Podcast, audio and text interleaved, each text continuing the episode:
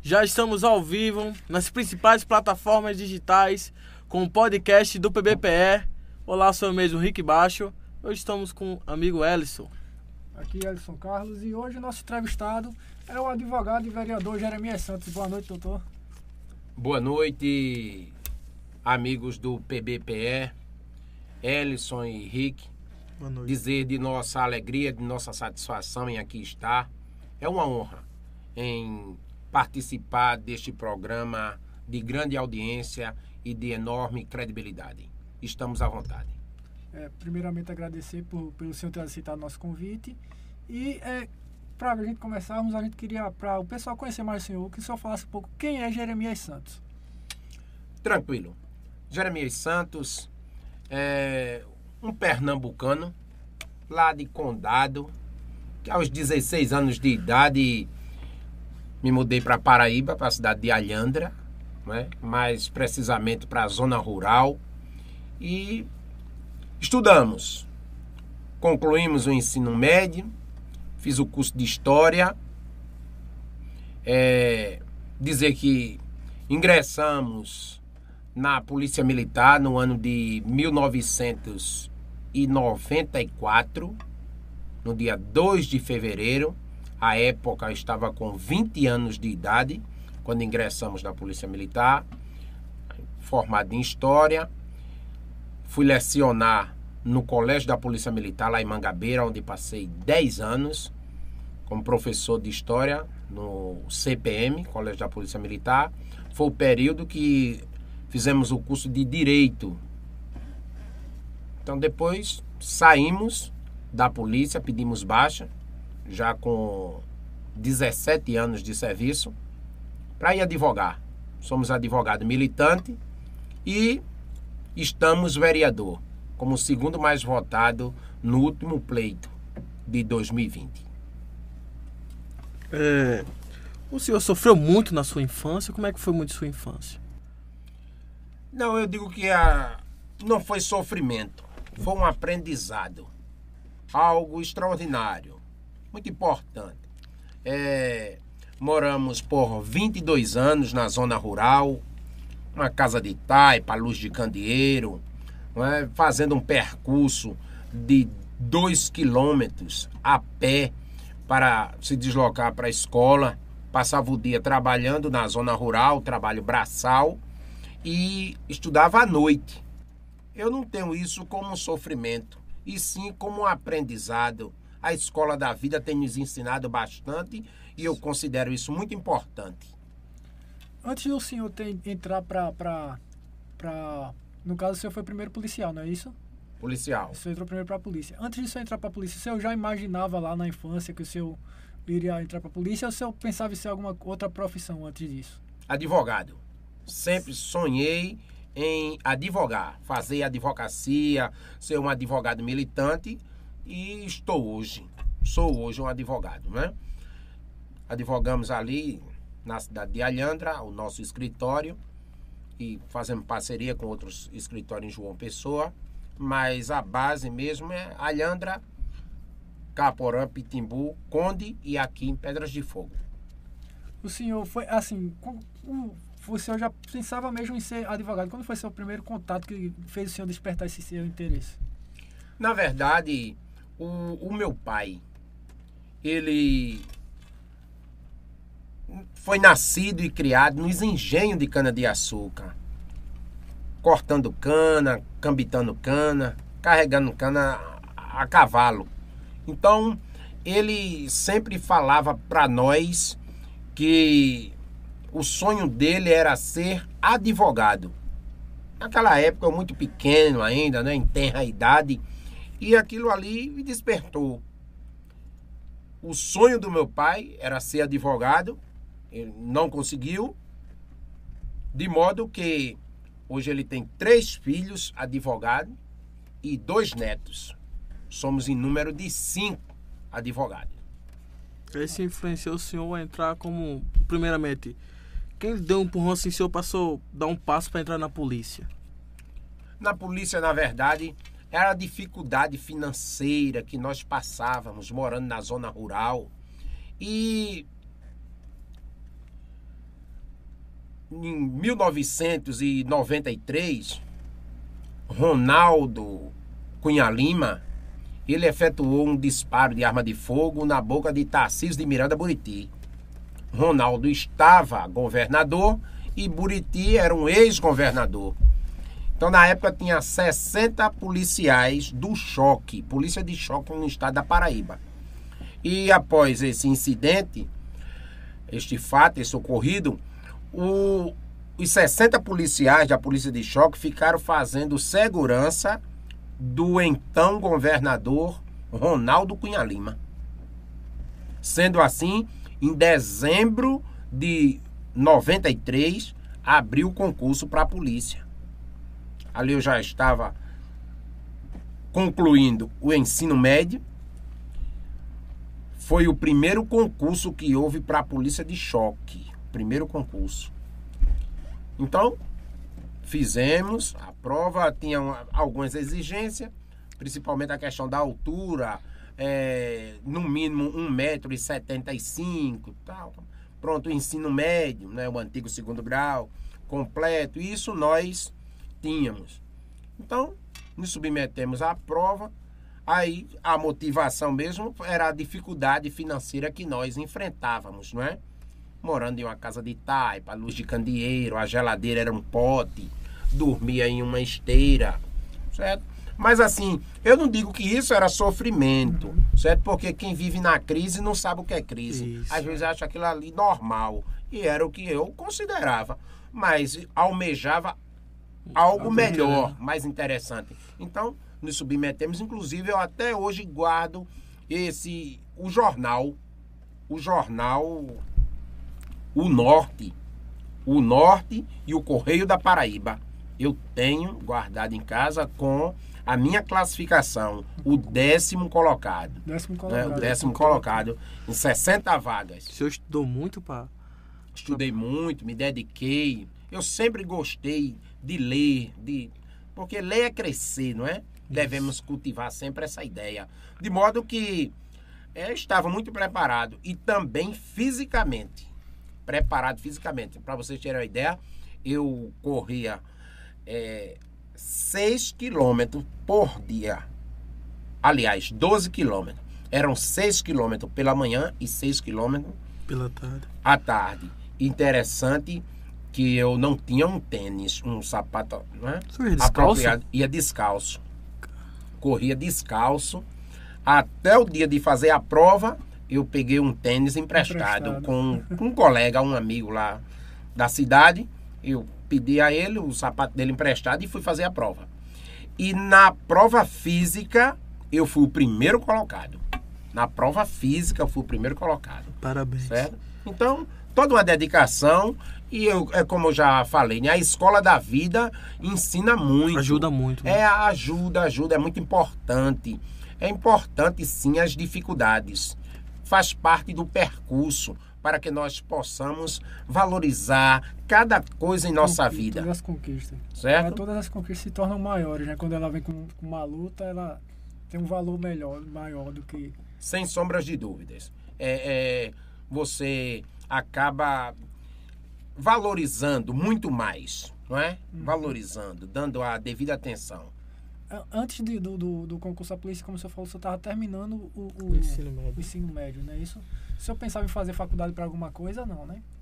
Faculdade para direito. Para direito. Para direito. Uhum. Aí acabei fazendo a primeira vez para história. história.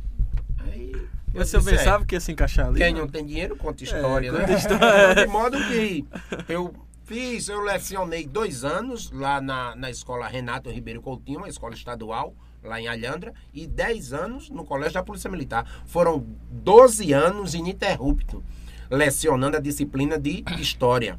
Depois disso aí, foi quando eu já me afastei, pedi baixa da polícia, na história da Polícia Militar da Paraíba, eu fui o policial que pediu para sair com mais tempo de serviço.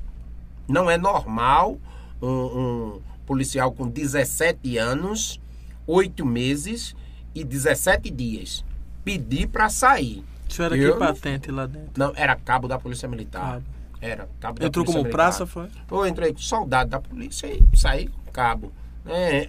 todos nós que ingressamos na polícia, é, ingressamos com um comportamento bom. Então, quase 18 anos depois, meu comportamento era excepcional, certo? Sem nenhuma punição na ficha, etc e tal. E pedi para sair. Uma, uma decisão assim, que é um pouco forte. Mas, rapaz, aí ficava, mesmo na hora de sair, ali os coronéis, você tem certeza que é isso que você quer? Eu disse, tenho. Tenho certeza. Você vai fazer o que agora na sua vida? Eu sou advogar. Importante dizer que de uma turma de 42 alunos, a primeira vez que fui fazer a prova da OAB foi assim que eu terminei o oitavo período. São 10 períodos. Então, no- quando eu concluí o oitavo período, já podia fazer essa prova da OAB. São duas fases. Então, primeira vez que fiz, passei na primeira fase. Fiz a segunda fase, passei. Passou. Não tinha nem concluído o curso. De 42 que fizemos, apenas seis passaram naquele primeiro momento. Né? Quando tinha concluído o, o oitavo período. De modo que Jeremias Santos, essa pessoa que vos fala, estava entre os seis. Então, tudo isso aí é importante e, e até hoje meu pai, ele, ele acompanha, né? Pra família. Sebastião João dos Santos, com 79 anos de idade, graças a Deus está bem de saúde e eu acredito que está nos acompanhando nesse momento, nos assistindo e tem sido muito grato a Deus por tudo quanto Deus tem feito em nossas vidas. O senhor, quando, quando criança, estudava em escola particular, não era isso? Sempre estudou em escola particular ou escola, ou- Escola ou- ou pública. pública? Não, sempre estudei em escola pública. Escola pública. Escola pública, lá em, em Condado, Pernambuco. Em Condado. Eu sempre estudei em escola pública. Na, Você terminou no estudos lá. Ceru, Ceru, Centro de Educação Rural. Antônio Correia de Oliveira Andrade. E também estudei na EMAPA. né? Então, na verdade, eu concluí em Alhandra, na escola Renato Ribeiro Coutinho. Foi onde eu E vindo de escola, escola pública e. Isso é um exemplo aí para é, várias pra pessoas várias que pessoas que dificulta, mostra dificuldade a chegar ao ponto da Vossa Excelência e ver que não foi fácil o caminho dele. Né? Eu vejo da seguinte forma. É, quando eu encontro obstáculo na minha frente, eu procuro é, me esforçar mais. O obstáculo, ele não me deixa cabisbaixo. É como se fosse um combustível. Cada dificuldade, nós nos entusiasmamos mais e procuramos vencer aquele obstáculo, certo? Não temos é, o direito de estar reclamando da vida o tempo todo. Pessoas é, que colocam culpa no prefeito, no governador, no presidente da república. Acho que não é por aí. É bíblico, e eu sou bíblico, eu sou bíblico. E na Bíblia diz assim: Deus falando para nós: Esforça-te, que eu te ajudarei. Existe uma condicionante. Ele determina isso de forma peremptória. Certo? É uma imposição. Esforça-te, que eu te ajudarei. Então, cada um tem que fazer sua parte. Nós temos que nos esforçar primeiro, Exatamente. certo? Esperar as coisas cair do céu, as coisas Que acontecerem. não cai, né? Sim. Que cai do céu é chuva. Chuva. E é uma benção muito É uma grande. benção. É muito importante a chuva, não é? E- É, é. E ele não, em momento nenhum ele diz assim, fica deitado em casa de papai Não, não, te não. ajudar, né? Não, Momento jeito nenhum. Bíblia. Um exemplo Isso. de vida. É, quando o senhor, é, quanto tempo o senhor passou? 17 anos e Oito meses. né? Oito meses e Eu- 17 dias. o senhor também caiu em campo é, para patrulhamento, para exercer é, como é para ronda, essas coisas, não, né? Para ações? Policiamento ostensivo. Sim, olha. eu, é, tivemos várias experiências, né? 10 anos foi no colégio da Polícia Militar. Mas esses sete anos, esses sete anos, eu trabalhei um pouco lá no pilotão de choque, que a sede era lá na quarta companhia de polícia em Cabedelo. Mas fui também para a antiga CPTran, que agora é BPTran, que é o batalhão. Antes era uma companhia de trânsito. Então tive a oportunidade de passar quase dois anos lá na companhia de trânsito. Mas também fiquei à disposição do presídio penitenciária do Roger. Por um ano e alguma coisa também. Na Rádio Patrulha, trabalhei muito pouco. Pouquíssimo. Não é muito afeito a estar nessa. Mas na, na companhia de choque, lá em Cabedelo, na antiga CPTran, que agora é BPTran, e no presídio Roger. O senhor já tocou bala com bandido? Não, Nunca, nunca trocou Não. bala, não. não. É, nós estávamos em uma incursão lá no Mandacaru, no bairro de Mandacaru, em João Pessoa, e realmente houve uma troca de tiro dos bandidos e a polícia. Mas nós fomos dar apoio. E quando chegamos, ainda ouvimos vários disparos. Mas eu não cheguei a efetuar disparo, porque eu não ia atirar sem ver absolutamente nada. Certo? Seria um desperdício até de munição. O Estado não tem dinheiro sobrando. De modo que eu- ficamos ali na retaguarda e o meliante foi baleado, foi para dentro do mangue. Dois dias após foi encontrado porque ele foi procurar o hospital e foi pego. Mas não cheguei a. Nesse tempo que o senhor passou, é, é, o senhor é, teve alguma situação de risco? Alguma situação perigosa que o senhor viveu? Teve. É importante dizer que a polícia sempre está em situação de risco. Sempre está. Então, quando nós estávamos trabalhando no presídio do Roger, né, ali é um barril de pólvora. A qualquer momento. E fica mais perigoso quando está tudo em silêncio. Na hora que mais medo. calmo, Tá calmo, é na hora que está bem calmo, aí, olha, tem coisa.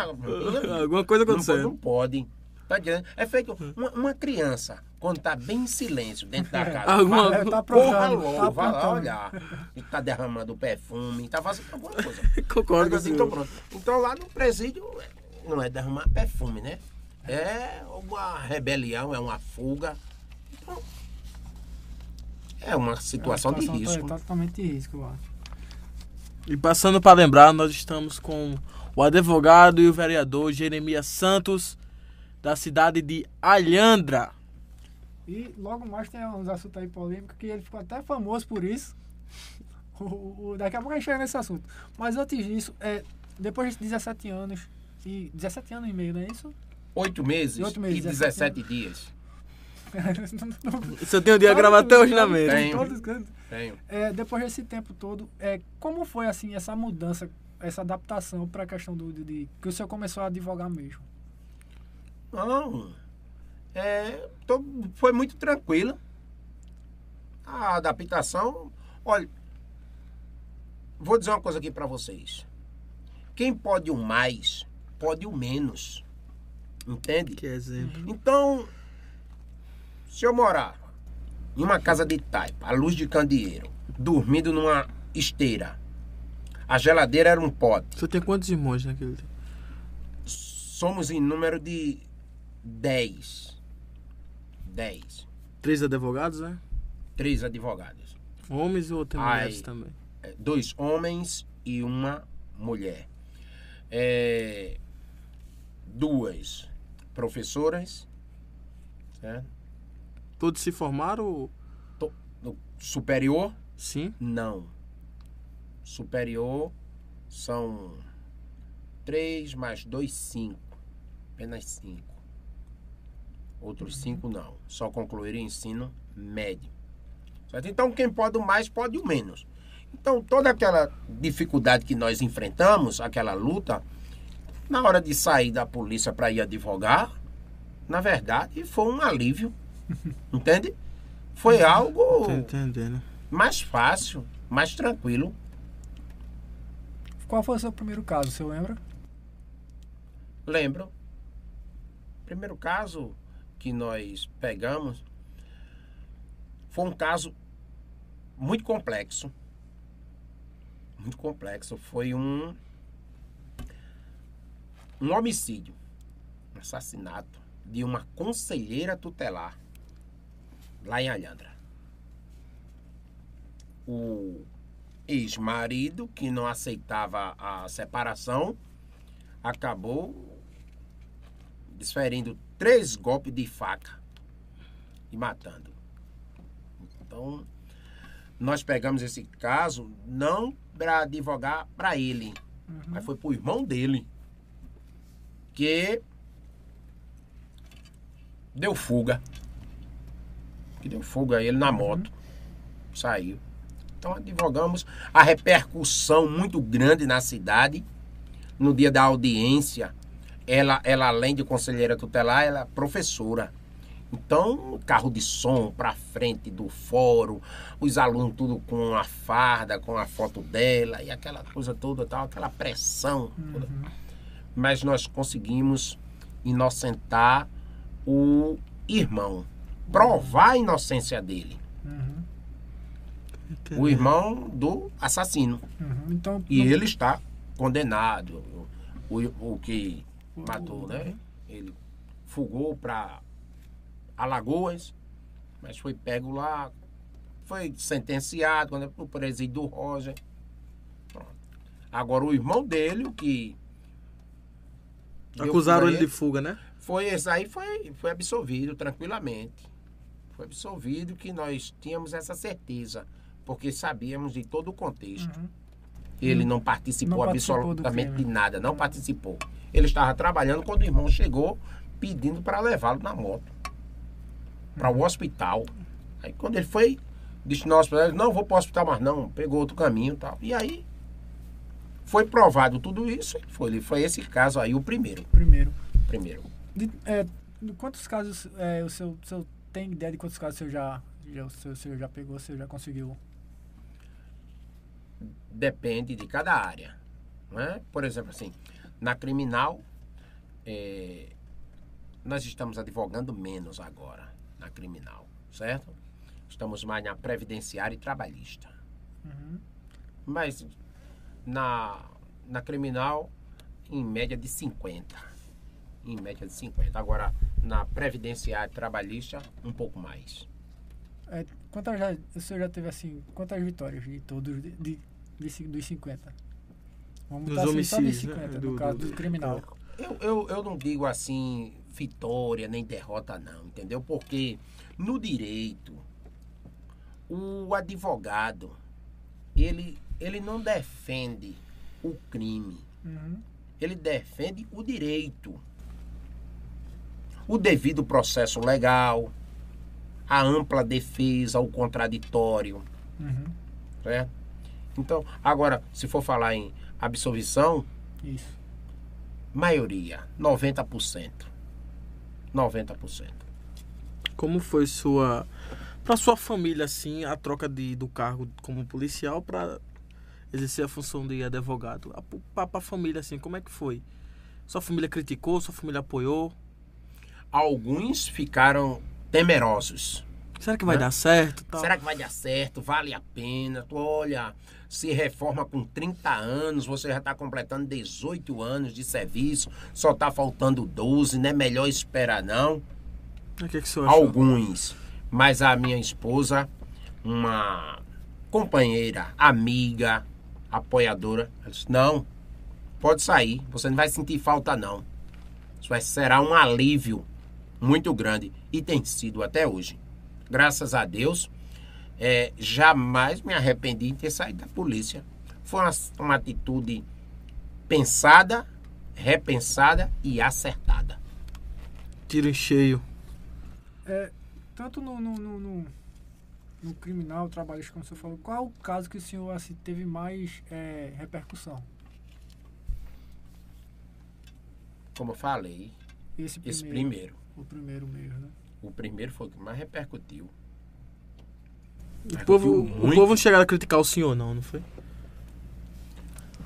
A tia da menina criticou. Né? Como A é tia, a tia. Da, da, da Se eu conhecia ela, como, como era a sua convivência ali? Cidade pequena, todo, Todo mundo, mundo se conhece, conhece, conhece, é. conhece, todo mundo se conhece. Mas eu expliquei para ela que estava ali contratado para defender o irmão dele, que não tinha nenhum vínculo, e foi provado. Uhum. É pra família, Totalmente. pra família dela, o irmão dele teria ajudado ele da fuga e tal. Foi, mas essa narrativa não se sustentou. Foi muito, muito rala, muito pálida, sem consistência. Não conseguiu guarida, não encontrou amparo, não teve fundamento, não teve arrimo. De modo que a única opção encontrada pela justiça foi absolvê-lo. Mas ele foi preso, como é que foi? Ele ficou Ainda foi preso. a- em flagrante? Sim, o, O irmão dele. o irmão. O irmão foi. Rapaz, que situação. Passou 75 dias preso.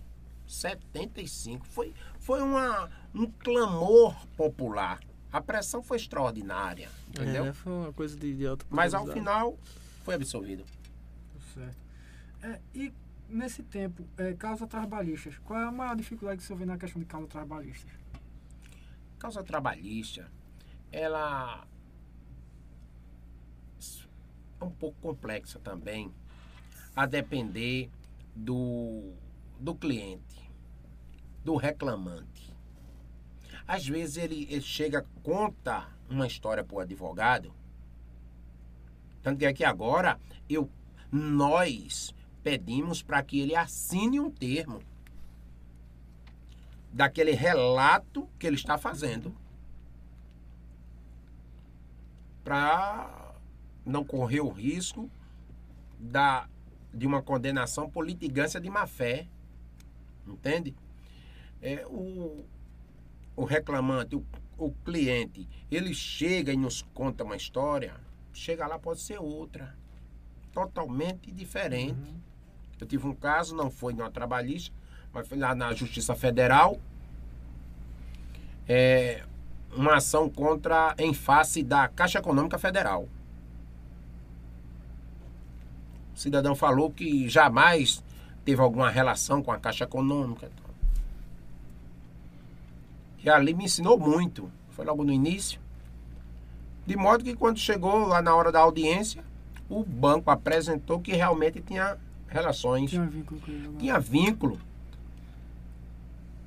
Talão de cheque, é, cartão de crédito. Então a narrativa dele não se sustentou e não ficou bem Bem, bem, é, para o profissional, para o causídico, para o advogado. Então a partir daquela audiência eu é, procurei me precaver mais um pouco. A pessoa relata um fato, eu disse, tá bom. Assine aqui, como o senhor, como a senhora está realmente relatando esse fato, e eu vou juntar isso aqui na, na peça, na inicial, entendeu? E assim, Se pra- Chegou lá totalmente diferente. É, se uma pra pessoa normal, um exemplo, eu me conta uma história, ó, não sei quem fez isso. Aí eu vou lá, rapaz, fez isso, isso, isso, mas já- já, é- já é ruim pra pessoa dizer, não, eu fiz isso não, eu fiz isso por causa disso. Mas pra uma pessoa que tá advogando, no tribunal né, é complicado, é complicado mesmo. complicadíssimo. Você, às vezes, pode ser mal interpretado, É. como se estivesse ali com litigância de má fé, Uhum. instruído o seu cliente. E cai pra cima do senhor, né? É complicado. Eita, que situação, hein? Você coloca um ponto, né? Que é complicado. Depois desse, Pô, depois você pergunta. depois desse tempo é, advogando, quando foi que seu, su- surgiu o seu interesse por, por política? Eu sempre fui muito crítico em todos os sentidos. Na própria polícia, eu participei da paralisação dos policiais no ano de 1997. Você tem uma mente Eu brilhante. estava com três anos de, de atividade policial e participei efetivamente da, da greve. Em 97 e depois em 99. Participamos. Teve duas paralisações, não foi? Participamos. Depois teve uma outra, mas o governador já era Cássio Cunha Lima. Fizemos também, participei. Então, todo que o senhor passou na talvez foi três Três paralisações da polícia. Por conta de quê? melhores condições de trabalho, escala de trabalho, etc e tal, fardamento, salário. A verdade é que a Tem que Paraíba, reivindicar. Para o, o, o policial da Paraíba, menos que, que recebe um salário, né, competente ao o, Ao longo de muito tempo foi. Depois melhorou um pouco, ficou um pouco melhor que o de Alagoas e do Piauí e tal. Não sei falar agora, não sei precisar agora. Mas na época era o pior salário do Brasil. Então, é, tínhamos que reivindicar. Nós não podemos perder a capacidade de indignação. Temos que nos unir, porque quem não luta pelos seus direitos não é digno de recebê-los. Então temos que buscar, sim, melhorias. Então, como fui muito crítico, sempre fui, então eu ficava assim observando os, os administradores lá da cidade de Alhandra, os vereadores também, e dizia, ó, tá faltando algo mais aqui. Acho que dá para melhorar. Essa Câmara pode ser mais qualificada, vem com proposta, com projeto, com ideias inovadoras, algo interessante. De modo que, certo dia, uma pessoa chegou para mim e disse: Ó, é, você passa umas ideias até interessantes, porque você não coloca o seu nome à disposição da população para ver se as pessoas aprovam. E você vai lá para o parlamento, parlamento Mirim, para a Câmara Municipal e mostrar seu desempenho. Eu disse: vou fazer. E assim o fizemos. Quem foi essa pessoa que deu esse empurrão ao senhor para o senhor se, se, se entrar na política? Quem foi essa pessoa que. Uma, uma professora. Uma Professora. professora foi. Nós estávamos conversando e ela. Tá precisando de uma pessoa dessa. Ela disse: vá, coloque seu nome à disposição. E assim colocamos nosso nome à disposição. 2016. 2016. Então, 2016. então Mas aí, em 2016, tivemos lá, na época, 462 votos. Tivemos mais votos que quatro vereadores que se elegeram. E ficamos de fora. Questão de. de, de Fomos mais votados que né? quatro, mas ficamos de fora. Aí, agora, em 2020, colocamos nosso nome à disposição mais uma vez. Saímos lá do 462 votos para 570. Deu uma melhorada considerável. Fomos segundo colocado geral. E vai- estamos lá. A gente vai para aqui para o pessoal que está aqui, alguns internautas estão aqui falando com a gente. Bete Silva, boa noite a todos. Boa noite. Boa noite. Silva. Adriano Marceneiro, boa noite a todos. Um forte abraço do amigo Adriano Marceneiro ao doutor Jeremias Santos, advogado, grande vereador Alhandrense. Ailton Carlos, esse aí é um vereador de verdade, tem o meu respeito e abraço do, abraço do seu amigo Ailton Carlos. É, tá repetido. É, Ronaldo Jordão, boa noite, caro colega, doutor Jeremias Santos. A gente tá falando dele agora. E tem também, é, coloca aí, Tiago, pra gente ver. Alexandre Cibaldi da Silva. Boa noite, amigo doutor Jeremias Santos. Pessoal que está acompanhando aí, boa noite a todos. É, a gente vai para um, um rápido intervalo e já já a gente volta com mais perguntas para o doutor Jeremias. Voltamos. é, Lembrando também, Bruno lembrou aqui, né? Fala do Instagram, né, Bruno? Estamos ao vivo no Instagram também ali. Pessoal que está acompanhando a gente aí, muito boa noite. E o pessoal que está no YouTube também e no Facebook. E estamos também, vamos estar também em todas as plataformas de áudio, Spotify, Deezer, é, Google Cast, não é isso? Google Cast. iTunes, então a gente vai estar por aí, Thiago só fazendo um jabá ali. eu O vi. senhor tá ficando é rico já. O senhor concorda com isso? É, dá muito dinheiro essas coisas aí pra festa, né? É, É um magnata, É um né? magnata, é. É, shake, Tá bom. chega. importante. É, voltamos para, como a gente estava falando do assunto da política, então, no caso, esse ano o senhor foi eleito vereador, não é isso?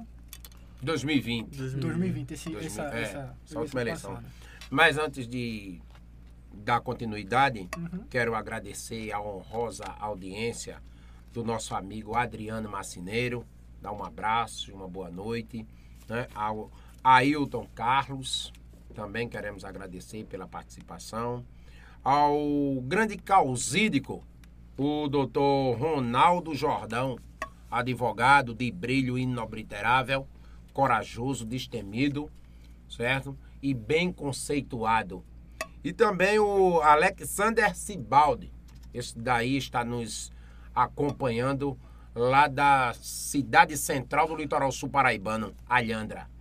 Beth Silva também nos acompanha e o nosso muito obrigado, uma boa noite pela honrosa audiência.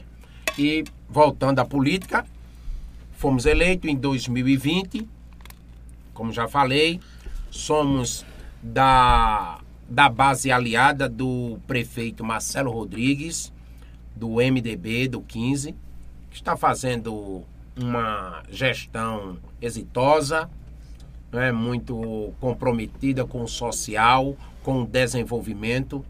E creio profundamente que nesses próximos três anos e seis meses, Alhandra será uma outra cidade, a cidade pujante, porque estamos trabalhando pensando em quem mais precisa.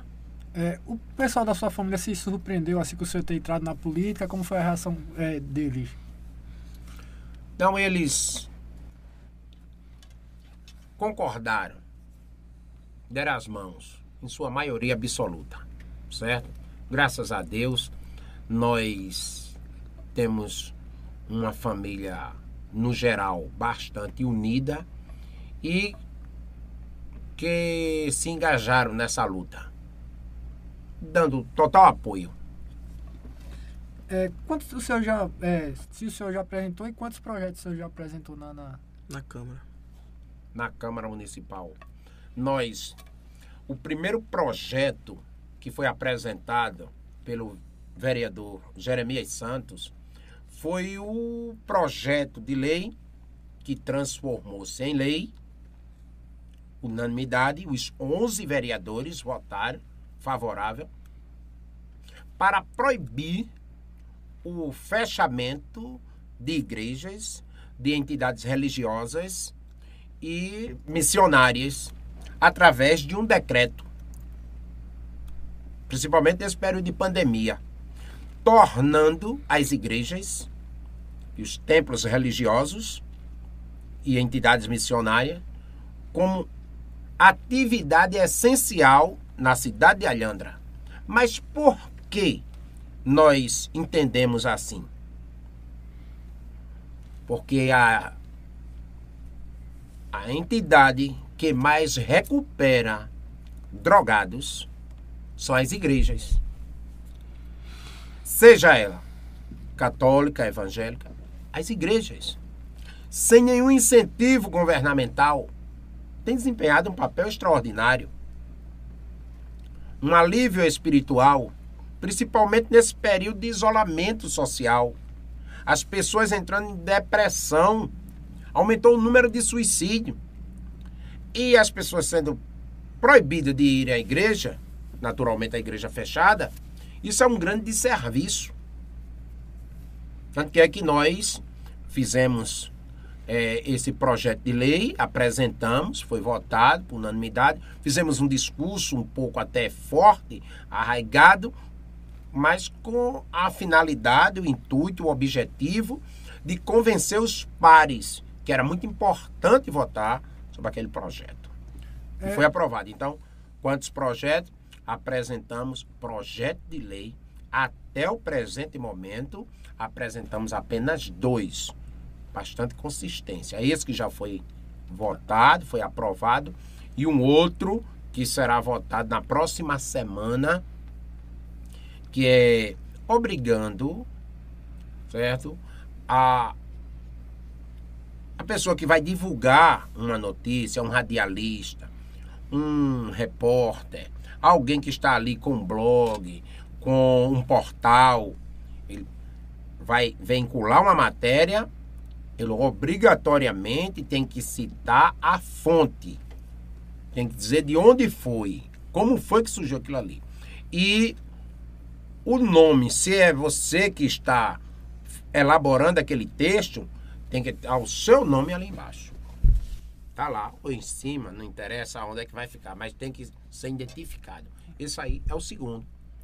Agora, é, requerimentos diversos, não é? Já em número de seis apresentamos. Seis requerimentos, dois projetos de lei, sendo um transformado em lei.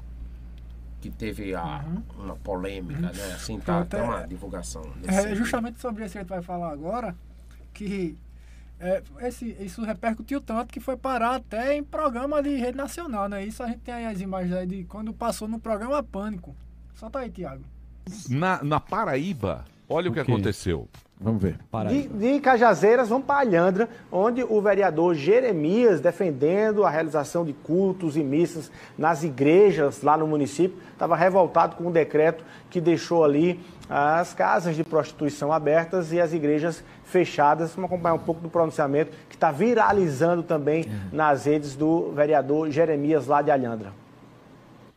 O cabaré está aberto. Os bares também estão abertos. Os cassinos estão abertos. Comenta-se, vereador Moisés Marinho, que lá no cabaré está funcionando a todo vapor. É de descer o suor. Eu não sei, eu não sei onde é que está o distanciamento social dentro de um cabaré de uma zona de um prostíbulo. Tá funcionando o cabaré das priminhas, Das o priminhas. cabaré das amiguinhas e o cabaré de seu mané. Eu não sou contra funcionamento de cabaré nenhum. Eu sou contra o fechamento das igrejas. Inadmissível, inaceitável. É um, eu não concordo, não compactuo com esse tipo de procedimento. Eu não estou dizendo que é para fechar o bar, não. Eu também não estou dizendo que é para fechar o cabaré, não. Eu acredito que o cabaré deve ter alguma finalidade social, alguma atividade essencial. Imagino eu, não sei, mas eu acredito que tenha. Os cassinos também, não estou dizendo que é para fechar. Agora, se o cabaré está aberto, os cassinos, os bares e a igreja fechada, isso é desmoralização. Ah, isso aí é Sensacional. demais. Muito bem. Sensacional. Então, vereador. Serviço essencial. Vejam vocês a que ponto chegamos Sim. de escolher, e são nossos gestores. Jesus. Escolher o que é essencial E o que não é. no que é essencial, porque nós chegamos a esse ponto, meu querido Vitor Brown. Mas O senhor pensava assim que ia repercutir é, sobre esse vídeo aí, que chegou ao ponto de Essa passar em nível nacional. Na verdade, esse discurso foi provinciano. Foi um discurso local. Eu não imaginava que teria alguma repercussão, porque ali estava antecedendo o momento da votação do projeto de lei que eu havia apresentado. Então, apresentei o projeto, aí tive o tempo para discutir, para debater o projeto. Então, fui à tribuna para convencer os pares. Aí utilizamos esse, esse termo aí, essa narrativa, mas com a finalidade, o intuito, o objetivo apenas de convencê-los. E assim o fizemos. E deu certo, foi aprovado. Agora depois tomou uma repercussão maior. Não imaginava isso. Mas É, é, tranquilo. Assim, o pessoal, o pessoal da, da- do- do- dos ci- citados, vamos dizer assim, cabarés, é, é, procuraram o senhor, acharam ruim a questão de você ter falado de, dos cabarés estar funcionando ou não? Não, eles disseram que não acharam ruim, de forma alguma. Por sinal, é uma, uma a dona de um, a proprietária de um cabaré lá, ela agradeceu, que ela disse que foi teve mais movimento. Divulgou divulgou, divulgou, ela disse que veio cliente de Aliança, Aliança Pernambuco, não é? Depois Aham. manda Aliança, de, de Nazaré da Mata, de Timbaúba. Disse que foi assim, foi mais procurado, né, sabendo que lá estava em pleno funcionamento, estava funcionando a todo vapor. Bruno foi lá também, Bruno. Vocês foram, estava fechado, não foi? Tava Olha a conversa. Eu não, fui não. Vocês quatro Eu foram. não fui, não. eu fui não, graças a Deus. Ave Maria. Chegar em Então, casa é, é, pau. é- é natural que estivesse fechado, porque lá estava funcionando como nós verbalizamos, estava funcionando a todo vapor, de modo que cansaram. Eu acho que na hora que você chegar, tá todo mundo cansado, tem que repousar, ninguém também não tem. Não é isso? Tem que ter direito de tal.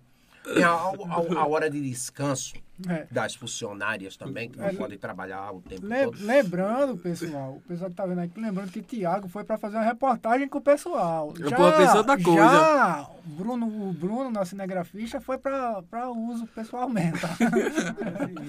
Mas tava fechado, foi? Tava Tá fechado, Qual foi o tava horário fechado. que vocês Era foram? uma hora, duas horas. Uma hora da tarde? Sim, do- das primas e do seu, Seu mané? seu andar e das priminhas, E né? das primeiras? Uma hora da tarde vocês foram? Mas aí é a hora do repouso, por Do almoço, do almoçar, almoço, tal, né? aí vai tirar aquele cochilozinho e tal, pra no final da tarde voltar a trabalhar. Aí tá vendo, Fran? Não se repousar. preocupe, não se preocupe que daqui a uns dias a gente leva você lá de novo. Sexta-feira, três horas da tarde, tem que ir lá. Falaram o dia lá que abria? Foi? Como foi? Não, vai Então- fechar novo decreto novo. É, vai fechar não, o decreto, né? Eu não Mas estadual, sei. não? O decreto que tá lá ou como é o O decreto? estado, vale pro estado inteiro. É, vale pro estado. Eu não sei se vai fechar, não, entendeu? Mas assim, o, o que, o que, aí. que foi colocado em pauta realmente é, aconteceu, né? Que, que, que era o- a intenção do projeto, que é fazer a liberação das igrejas. das igrejas. E fomos bastante incisivos no nosso discurso, dizendo que nós não éramos contra, como Contra. de fato não Uhum. somos contra o, o, o funcionamento, não. Poderia continuar funcionando. Foi assim que nós verbalizamos, foi nesse sentido, que não éramos contra o funcionamento dos bares, dos cassinos e dos cabarés. Éramos contra o fechamento das igrejas. Uhum. Entende? Tô entendendo. Porque eu confesso, como já havia falado no discurso, eu acredito que para os bares, os cassinos e os cabarés estarem funcionando, eu imagino que tem uma finalidade social, uma função social. Algo de importante deve ter para alguém. Não É, faço e- ideia do que seja, mas de repente é importante. E, se, e as igrejas não estavam, que a igreja realmente é, é, assim, no, no meu ponto de vista, com certeza é algo totalmente essencial para o pra- principalmente nesse momento que todo mundo está passando e está fechado. Mas foi decreto, foi decreto é, estadual? Foi Não, decreto, estadual seguido pelo decreto municipal. municipal. Municipal. Uhum. Mas quando teve aquela repercussão, o prefeito Marcelo Rodrigues, ele já baixou um novo decreto autorizando Uhum. o, o funcionamento das igrejas. Importante dizer que as igrejas, elas quem mais obedece às normas É. sanitárias. Quem mais obedece são as igrejas. Com aquele é, oferecedor de temperatura, é, máscara, álcool em gel, o distanciamento social. Na verdade, observe que no nosso discurso lá na Câmara Municipal, nós fazíamos esse questionamento. É, onde é que está o distanciamento social dentro de um cabaré? Como é que as pessoas conseguem se distanciar? Verdade. Entendeu? Eu não consigo entender como é que isso funciona. De modo que foi um projeto que tornou-se lei, está em total vigência e as pessoas de Alhandra eh, ficaram felizes. Agradeceram. Hoje as igrejas lá, elas estão funcionando, né? Funciona tranquilamente. Igreja católica, as igrejas evangélicas, os templos religiosos, não é? Porque lá também tem assim o, o candomblé muito forte, né, na cidade ainda. Tem. E funciona. Funciona normal. Tá tudo muito tranquilo. É... Tem algum problema, Tiago? Não, não, Não, não. não. não. É, a gente vê assim na sua fala que o senhor é uma pessoa muito religiosa. O senhor é, é- é católico, evangélico. Eu sou evangélico da Assembleia de Deus. Há quanto tempo o senhor, o senhor é evangélico? Desde quando eu nasci. Já nasceu no. no, A no sua família. Foi, é, meus pais. Ah, senhor é evangélico já. É. É, assim, é, já pegando o gancho no que o senhor falou sobre a respeito da igreja, qual a importância da igreja na sua vida e, na, e geral, para o senhor, o senhor podia falar assim pra gente? Olha, eu creio em um ser supremo. E que este ser supremo nós chamamos de Deus. E ele tem nos instruído através da Bíblia Sagrada, porque nós somos bíblicos, que devemos ter disciplina, organização, perseverança, paciência, respeitar. Então, a importância são valores, são princípios. Algo assim que nós não podemos abrir mão. Na valorização da família, da sociedade. Agora, acima de tudo, respeitando o direito alheio, o direito dos outros. Então, um trabalho espiritual muito importante, muito interessante. Então, o principal, ao meu ver, é a disciplina, a obediência, é o temor, temer a Deus. E é isso que eu acho muito importante, sabe? Apesar de Deus ter nos dado o livre arbítrio, mas é importante o ser humano utilizar com muita sabedoria, porque nós temos o livre arbítrio para fazer o que bem entender. Agora somos reféns das nossas atitudes, dos nossos atos. Verdade. Então, nesse aspecto aí, considero muito importante é, nós termos uma vida regrada, baseada, fundamentada, arrimada na obediência. Principalmente obedecer os pais. São valores que, infelizmente, estão caindo em desuso.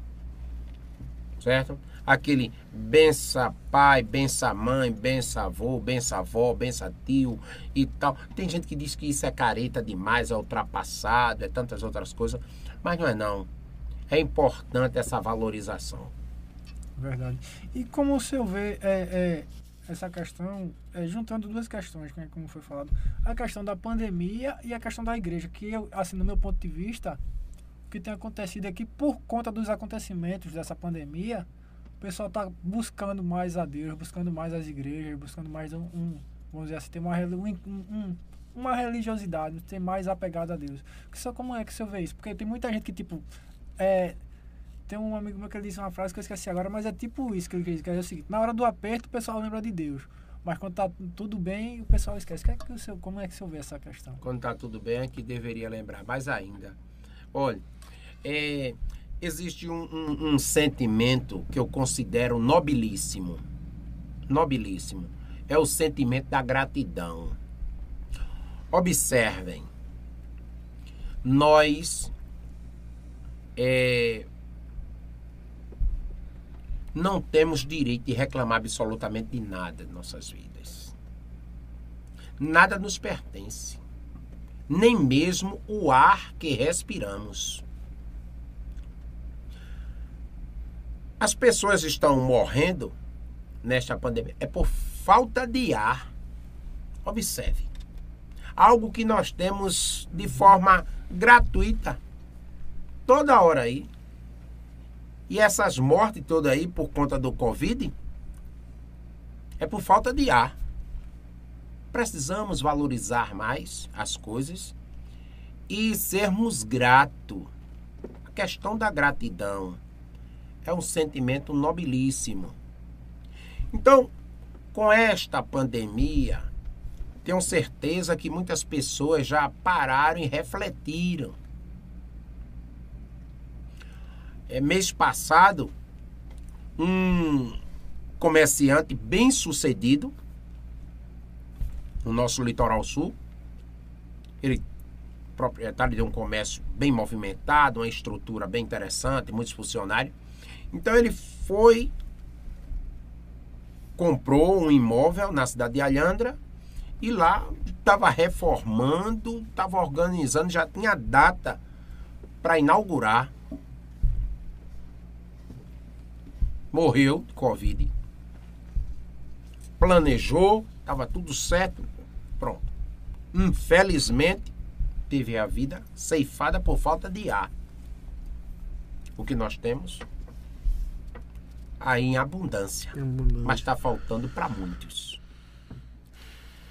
Então, é importante que nós façamos essa reflexão. Façamos essa reflexão do que é a vida. Tem pessoas que acham que pode, que é, que manda, que faz. Na verdade, não pode, não é, não manda e nem faz. Porque só quem faz tudo isso, quem pode, quem manda, quem determina, quem ordena, é Deus e mais ninguém. Serve para nós refletirmos que não vale a pena estar brigando tanto, estar fazendo tanta questão por tão pouca coisa, tanta inimizade. Está na hora das pessoas se perdoarem mais, se aceitarem mais, aceitar o outro. Você quer encontrar a perfeição em alguém? Não vai encontrar nunca, nem em você mesmo. Nós não encontramos a perfeição. Deus, olhando do céu, na terra, não viu um justo sequer. E por que cobrar tanto dos outros, se nós mesmos somos injustos? Então, serve essa pandemia, ao meu ver, essa é a minha opinião, naturalmente, ninguém é obrigado a concordar comigo, para que nós façamos uma reflexão e procuremos valorizar quem verdade- verdadeiramente nos valoriza, dar mais atenção àquelas pessoas, saudar com um bom dia, um boa tarde, uma boa noite, dar um abraço, uma palavra amiga, ligar para alguém que você conhece, mas que está tão distante. Pega o telefone, faz uma ligação. Bom dia, meu amigo, como é que está? Tudo bem? Tudo... Isso é importante. Uma palavra de ânimo, de fé, de esperança. E aprender a perdoar aprender a perdoar. Isso é importante. Aprender a tolerar. Tem gente que diz assim: eu não levo desaforo para casa. É importante levar desaforo para casa. Não tem problema não, pode levar o desaforo. Não lhe diminui nada. Porque pessoas infelizes, elas conflitam consigo mesmo e acabam conflitando com os demais. Aprenda a perdoar. A pessoa, quando, quando você vê, a gente diz, olha, é tão rico, tem tanto dinheiro, mas é tão arrogante, é tão estúpido, ou faz isso, faz aquilo. Não. Peça a Deus misericórdia àquela pessoa. Porque aquela pessoa é muito infeliz. Pode ter muito dinheiro para comprar um excelente colchão, uma excelente cama. Mas o dinheiro não vai lhe dar um bom sono. Deste modo, é assim que eu consigo enxergar que essa pandemia veio para que nós fizéssemos uma reflexão, Reflexão, de vida. É, a gente já falou do Jeremias é, professor, Jeremias advogado, Jeremias vereador. E como é o Jeremias pessoa, em casa, com a família? eu procuro a cada dia me dedicar mais para a família, certo? Eu tenho uma esposa, é assistente social, tenho um salão de beleza na cidade há 22 anos, assistente social, competentíssima, por sinal, no momento ela está secretária de Ação Social no município de Alhandra. Já vem de outras gestões também exercendo essa condição na secretaria. Tem uma vasta experiência, mas é companheira, é amiga. Tem uma filha, Jéssica Raquel, que ela está concluindo o curso de medicina veterinária na melhor universidade do Nordeste, a terceira do Brasil, lá no Recife. O meu filho Jeremias Filho, com 18 anos, está fazendo o terceiro ano de medicina lá na Argentina. Eu emancipei, nós emancipamos, e ele foi para a Argentina com 16 anos de idade. 16 anos. 16. E agora tem 18 anos, está no terceiro ano de medicina. E, De modo que eu sou muito dedicado aos meus filhos, à minha família, aos meus pais. Aos meus pais. Diariamente eu visito os meus pais. Diariamente. Eu, hoje eu fui na casa dos meus pais três vezes. Mora lá na cidade mesmo. E aí eu vou lá constantemente. Mesmo que seja para passar 10 minutos, 20 ou 30, mas eu vou na casa dos meus pais. Então, acho que nós temos que valorizar muito a família. E agora eu tenho a obrigação de cuidar mais ainda dos meus pais, que eles já fizeram muito por mim. Agora sou eu que devo fazer por eles. Verdade, verdade. E isso é raro hoje em dia. é, quer dizer, hoje em dia nem tanto, porque como eu falei, com a pandemia o pessoal tá ficando mais em casa, tá ficando mais unido, mas nos últimos tempos tá muito raro isso, a pessoa ter mais esse tanto apego à família, né? É, mas a família é a base da sociedade. A família é a base da sociedade. Quem tiver assim, com o intuito, com a finalidade, o objetivo de destruir a família, quer destruir a própria sociedade, certo? Porque confundem liberdade com libertinagem. Entende? Então não é por aí não. Eu, eu sou adepto da liberdade de opinião, de expressão. Liberdade é uma coisa, libertinagem é outra, totalmente diferente.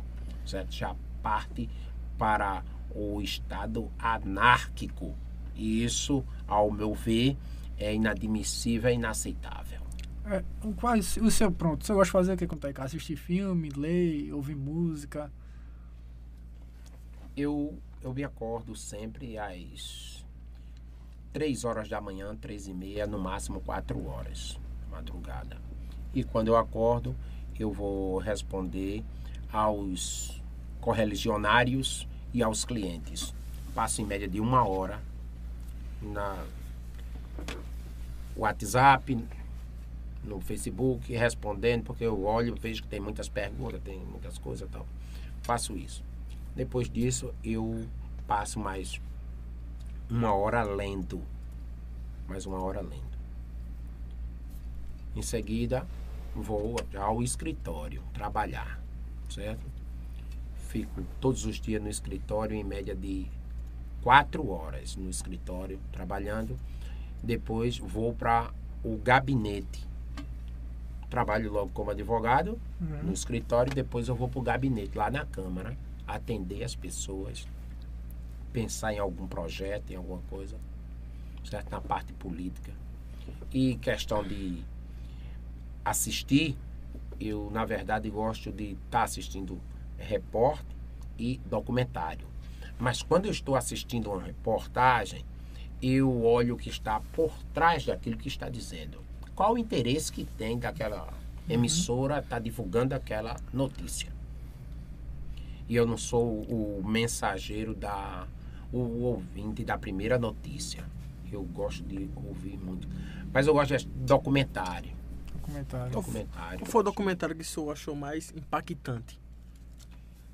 eu assisti e gostei muito no documentário apresentado por Roberto Cabrini, certo? Ele sobre o Talibã, Talibã. primeiro repórter brasileiro que chegou lá e ficou e não foi fácil para ele não, viu? Inclusive no documentário lá na, é, pega uma tem um que pegou uma pedra e jogou na cabeça dele. Tal, ficou uma situação bem complicada ali, não é?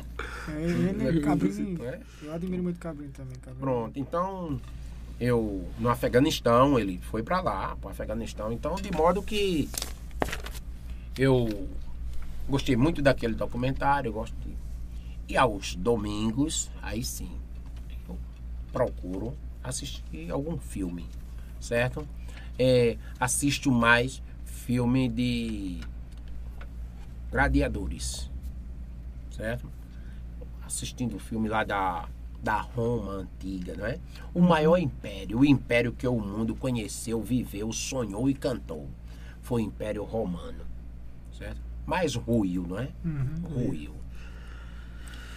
É, como é, a gente falou, o senhor citou o Talibã, eu me lembrei agora como o senhor vê essa situação do que está acontecendo lá em Israel. Israel. Nós fomos observar aquele mapa ali do Oriente Médio.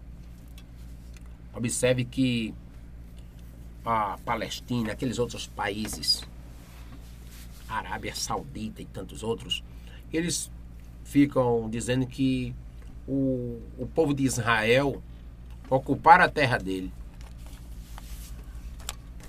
Aquela o território de Israel não representa, não representa 5% de toda aquela terra do Oriente Médio.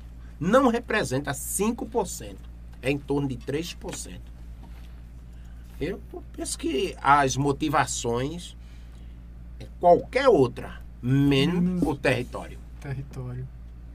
Tá parecendo cena de filme, tem coisa. É, aquilo ali é, é, é gritante, é. chocante, não é? Mas quero dizer que é bíblico. Verdade. Eu tava vendo, eu tava vendo um vídeo recentemente. Já botaram todo tipo de vida, é, todo tipo de peixe dentro do mar morto, não sobreviveu. Tá na história de Davi, uma lida assim por cima. Eu vi que colocaram, estão vendo os peixes dentro do mar morto agora.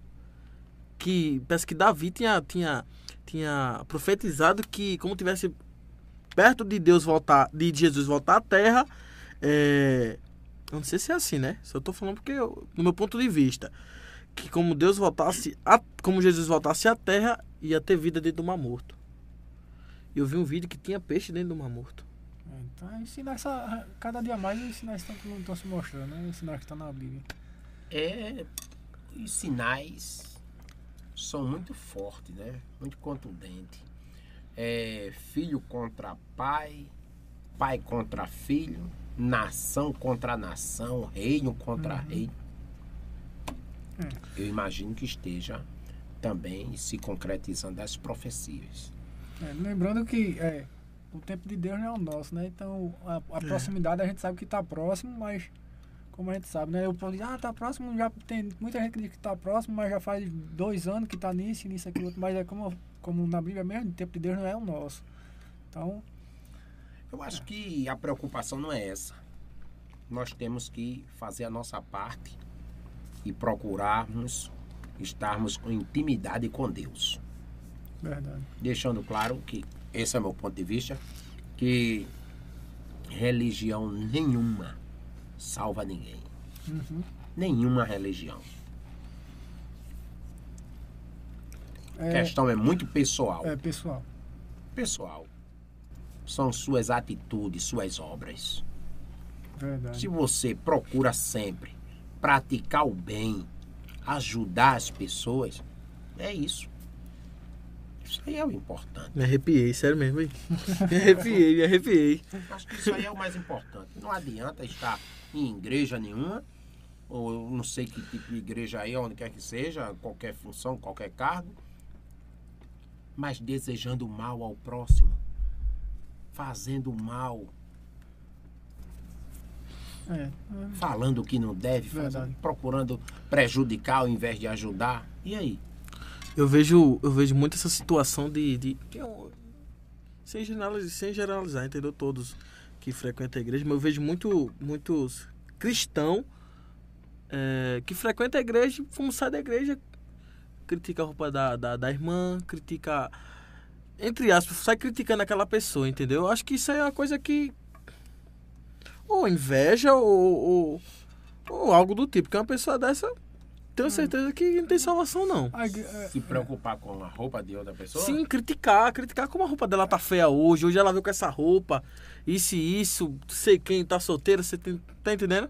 Se envolver. Imagina aí, eu me preocupar com a roupa de alguém. Eu vou me preocupar com a roupa. É sem lógica, né? Acho que isso é tão pequeno, tão mesquinho, tanta coisa importante pra fazer. Eu vou me preocupar com a roupa de alguém. A gente eu vê vou isso me muito. preocupar se alguém tá solteiro, casado, divorciado, viúvo. Ó, pra mim isso é irrelevante. Não tem nada a eu ver tenho, com isso. eu É uma tenho um situação, costume, viu? Eu tenho um costume que eu acho que isso serve até pra questão da igreja mesmo. Até, eu acho que minha esposa vai até chegar em casa e vai dar bravo comigo porque eu falo, tô falando isso. Eu não falo, não. tá em tempo ainda de você. Desistir. É melhor, é melhor Agora- agora- desistir. É, agora-. Às, vezes- às vezes eu falo. Estratégica. Às vezes eu falo isso pra ela porque é o seguinte. Às vezes ela diz, ela. Eu sei que não é a intenção dela, mas é tipo, a mãe dela comentou alguma coisa com ela. Ela chega pra mim e faz. Mãe me disse isso, opa, eu tenho minha vida pra cuidar, tenho a sua, tem que cuidar de mim e você e do meu filho. É o que eu quero saber das coisas que acontecem aqui. Quero saber da vida de ninguém, não. Ela acha um pouco ruim isso, É, mas eu, eu não aconselho, gosto eu muito aconselho de. de... você, no mínimo, quando for pra casa agora, chegar com uma pizza. É. Alguma coisa, algo que agrade, entendeu? Tente contactar com alguém aí. Que... Eu sei que o comércio não, não deve estar aberto nessa hora, mas levar um perfume, algo assim que ela gosta. isso Que agrada, Agrada, não é? É, Porque eu acho que já vai atenuar, atenuar essa situação, que não for.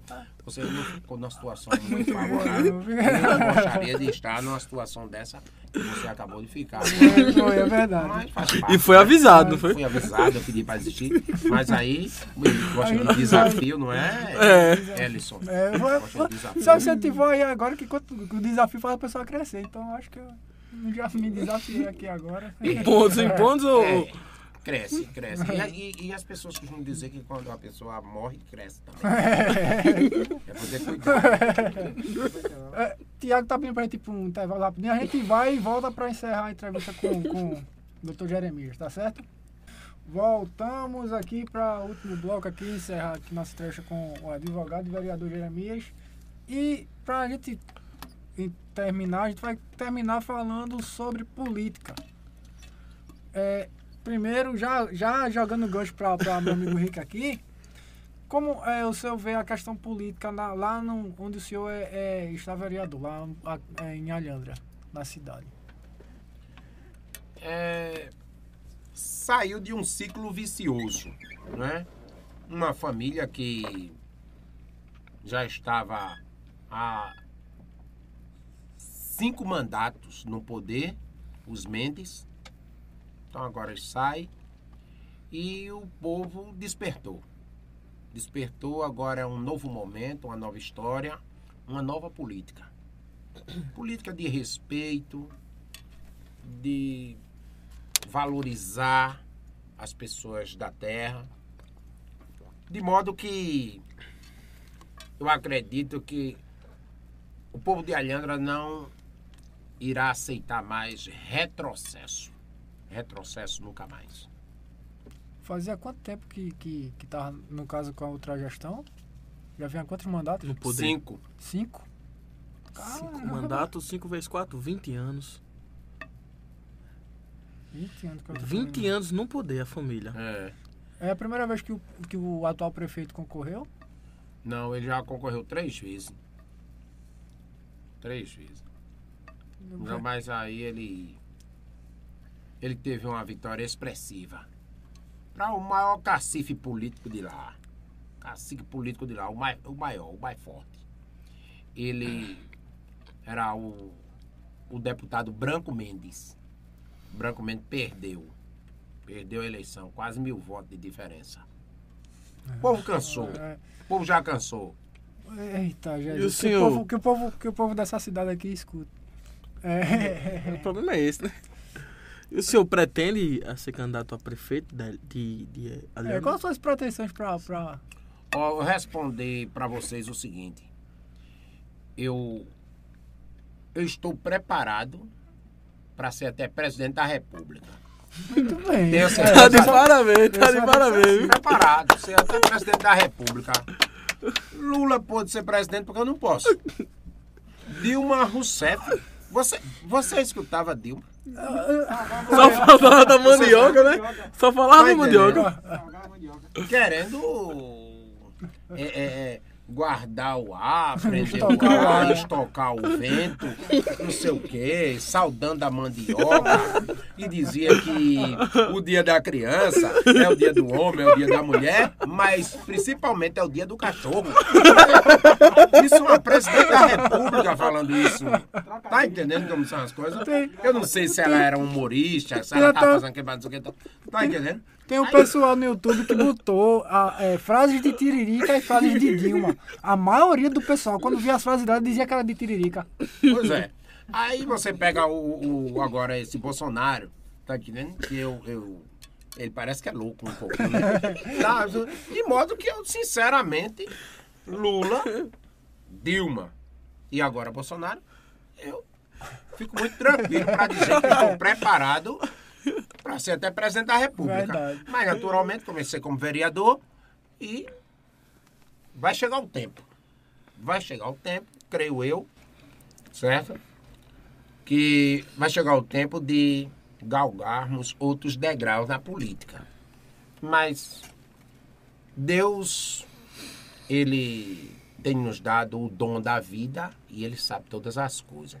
Às vezes, às vezes o homem planeja, mas a confirmação vem de Deus. Verdade. E como a, a nossa vida sempre nós entregamos nas mãos de Deus, Ele que nos dirige, que nos conduz, que nos orienta, que nos guia, então, que seja feita a vontade dele.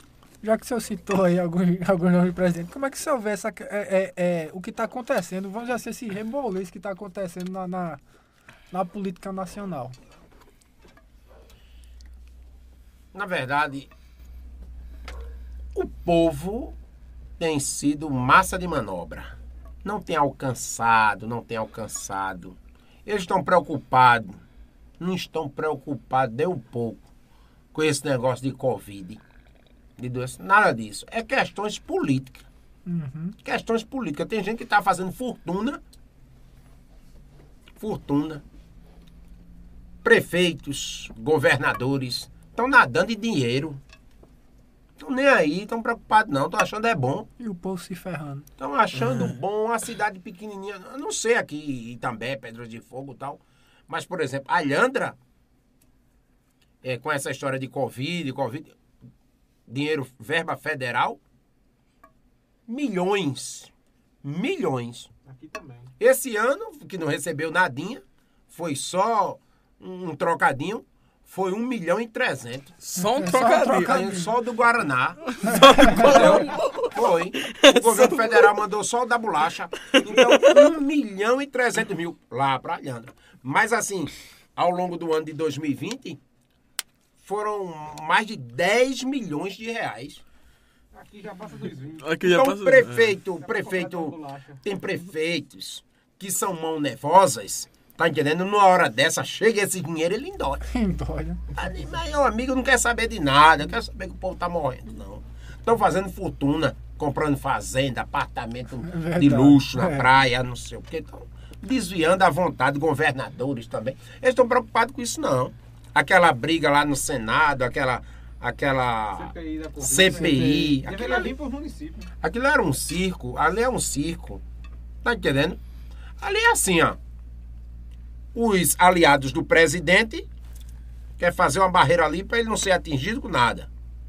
E os outros ali, agora botar Renan Calheiros. Presta atenção. O cara colocar Renan Calheiros para ser o relator da CPI. O filho dele, governador lá de, É é é de Alagoas. E ele lá, mó moral, e ainda mandando prender. É pra prender que esse daí mentiu. Se fosse prender Renan Calheiro, cada vez que ele mentisse, Tá ele teria sido preso tinha passado em todas as 50, 100 vezes. penitenciárias. Eu tinha passado as penitenciárias do Brasil tudo já. Pelo amor de Deus, não pode... Olha, não, ele mentiu, é pra prender, porque mentiu. Quem é Renan Calheiros? Veja mesmo, aquilo não é sério. Tá entendendo? Aquilo não é sério. Ah, estão ali para derrubar o presidente. É. Eu não estou dizendo quem está certo, quem está errado, não. Eu estou dizendo que ali O alvo é o presidente, né? o alvo é o presidente E colocar Renan Calheiros para ser o relator é, é, é colocar a raposa para tomar conta de galinheiro. É verdade. Tá entendendo? É Bota essa verdade. raposa aí para tomar conta dessas galinhas. E aí, no outro dia, o resultado. É mesmo, é mesmo. Entende? Entendo. Então eu vejo dessa forma. O, o povo brasileiro está sendo massa de manobra ao longo dos anos. Como o senhor vê a administração do atual presidente? Uma vantagem, eu vejo uma vantagem aí. É questão, tirando aquela acusação das rachadinhas, que ali é com o filho dele, não é uma coisa dele, é com o filho. Eu imagino assim, o- que os filhos dele, aquele, o Flávio Bolsonaro, né? Tal, eu, eu imagino que ele já tenha mais de 18 anos, que tem a identidade CPF e a digital dele. Então o pai dele não pode É responder pelos atos do É filho. verdade. Começa por aí. Mas o governo Bolsonaro em si está sendo um governo diferente para melhor em relação à corrupção. Certo? O- governos anteriores, do- de Dilma, de Lula. Não, ele rouba, mas fez, mas faz, não sei o que. Tal. Não, Ó, viúva. tira do rico para dar ao pobre, né? Tal, aquela coisa. Eu, eu vejo o seguinte, olha. Eu, essa é a minha opinião. Lula saiu ali de Caetés, em Pernambuco, etc e tal. Um guerreiro. Cara extremamente inteligente, certo? Conseguiu chegar à presidência da República. Todo mundo falava, não, não tem um curso superior, não tem formação, não tem. O primeiro diploma que ele pega é de presidente, De da presidente. República. É algo extraordinário, certo? Eu vejo o Lula com muitas qualidades. Muitas qualidades mesmo. 99% de qualidades. Só vejo um defeito nele, só um em Lula. Ele tem 99% das qualidades. Ao meu ver, o único defeito que ele tem é só porque ele é ladrão. Ele, ele, ele, ele cresceu roubando. É o único defeito. Só porque ele rouba. Entendeu? Mas a não ser isso, se ele não fosse ladrão, É o defeito que condena. entendeu? O que- É o único defeito, é o único, é o o que o único. Na acha? minha opinião. Só tem esse defeito mesmo, mas nenhum outro. o O, que o resto s- é só qualidade. O que o senhor achou de, de terem eh, tirado do que aconteceu, né? Retiraram todas as acusações sobre ele agora. Não, na verdade, retiraram lá a competência da justiça de, de Curitiba, não é? Uhum. Colocou para Brasília. Coisa que era para ter feito há muito tempo, né? Ali é para legitimá-lo, para ele ser candidato e tirar Bolsonaro, né? Deixa o povo decidir. Tudo bem, tranquilo. É democracia, viva a democracia. É, espero que. Esperamos que tenha realmente lisura, transparência, né? não tenha nenhum problema nas urnas. Se o povo decidir que o próximo presidente deve ser Luiz Inácio Lula da Silva, vamos aceitar, não tem nenhum É problema. o nosso presidente, né? O nosso presidente. Deixa o povo votar. Se você quer ele, é ele e acabou. Não tem problema. Se for Ciro, não é? O, o- o Ciro Gomes, ele, ele é muito inteligente, inteligentíssimo. Entende muito de economia, PHD, PHD. PHD, inteligentíssimo Ciro Gomes, certo? Então, eu não vejo assim. O Dória, não acredito que chega não, porque tem ainda a sociedade, tem aquele preconceito ainda, entendeu?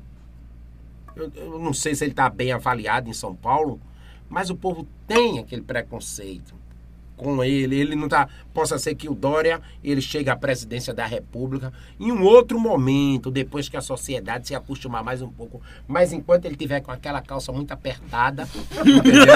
Aí fica difícil, aquilo dificulta, entendeu? É Então, né? Não, não dá. Mas eu acredito que vai ficar assim entre Bolsonaro e Lula. E o que senhor acha de Luciano Huck? Que disseram que ele pode se É candidatar. um péssimo apresentador. péssimo apresentador. Eu não sei se vai ser um, um bom político, não. Ele desistiu, Vai Desistiu? ficar no lugar do Faustão.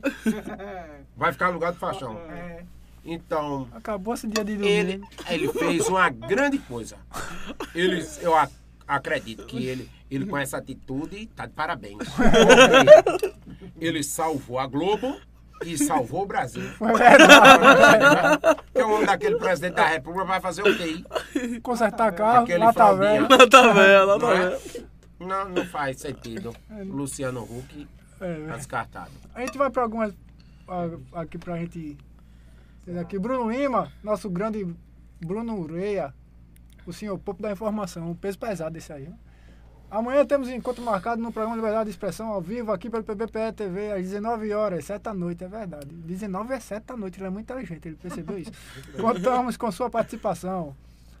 Alexan- Alexander Alexander. Sibaldi, parabéns, amigo doutor Jeremias. Carlos Lima, parabéns, doutor Jeremias. Que Deus continue abençoando e dando sabedoria.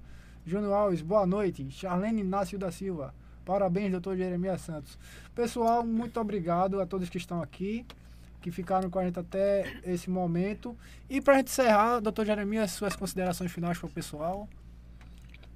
agradecer a vocês aqui do PBPE, esse portal, essa TV, essa mídia com grande credibilidade, faz um, um trabalho com imparcialidade, com muita seriedade. É isso que nós estamos precisando no Brasil.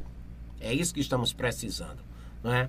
Não tem um porquê da imprensa estar de joelho para o poder público, para é trabalhar com imparcialidade e isso gera credibilidade que o povo, o povo está despertando para isso. O povo está despertando. Então vocês estão de parabéns com essa linha de jornalismo, de debate que vocês estão seguindo. Estão de parabéns. Agradecer a honrosa audiência de todos e dizer que para nós foi uma grande honra, um prazer, uma satisfação em aqui estar.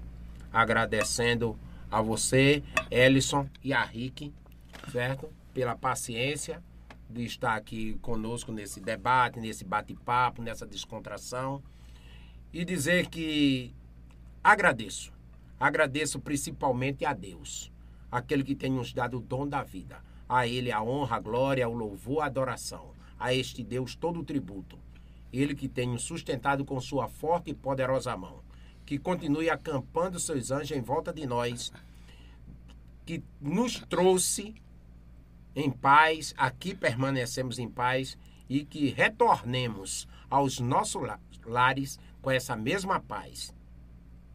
E ao chegar em nossos lares, que permaneça a paz. Principalmente para você, Ellison. obrigado. Muito obrigado. É, é, orem, reze por mim aí, pessoal. É, muito obrigado ao pessoal. Nós, eu acho que agradecemos a- ao senhor ter aceitado o convite de estar aqui com a gente. E muito obrigado também ao pessoal que ficou até o fim. Agradecemos mesmo. Lembrando que amanhã tem liberdade de, de expressão com o nosso amigo Tiago, o homem, o homem da metade da sobrancelha. E Bruno Lima, o senhor pouco da informação, peso pesado. É pesado de verdade, tem que ser duas cadeiras dessas para aguentar um. É, muito obrigado e é, pessoal que ficou no YouTube, Instagram, Facebook, não esqueçam de curtir, compartilhar, seguir, ativar o sino, tudo isso tudinho, tudo que tem que fazer aí. Muito obrigado de verdade, pessoal. Tô- E é, lembrando que logo mais esse vamos estar nas plataformas de áudio, Spotify, Deezer, iTunes, E Google. Google Cash. Google Podcast. Google, Google, Google Cast, Google Podcast, e isso tudo, isso tudinho aí. Tiago tá Tá querendo, mundo, tá. Tiago tá querendo enricar de verdade aí. É mesmo, é mesmo. Então, pessoal- Concordo com isso. Pessoal, muito obrigado e até E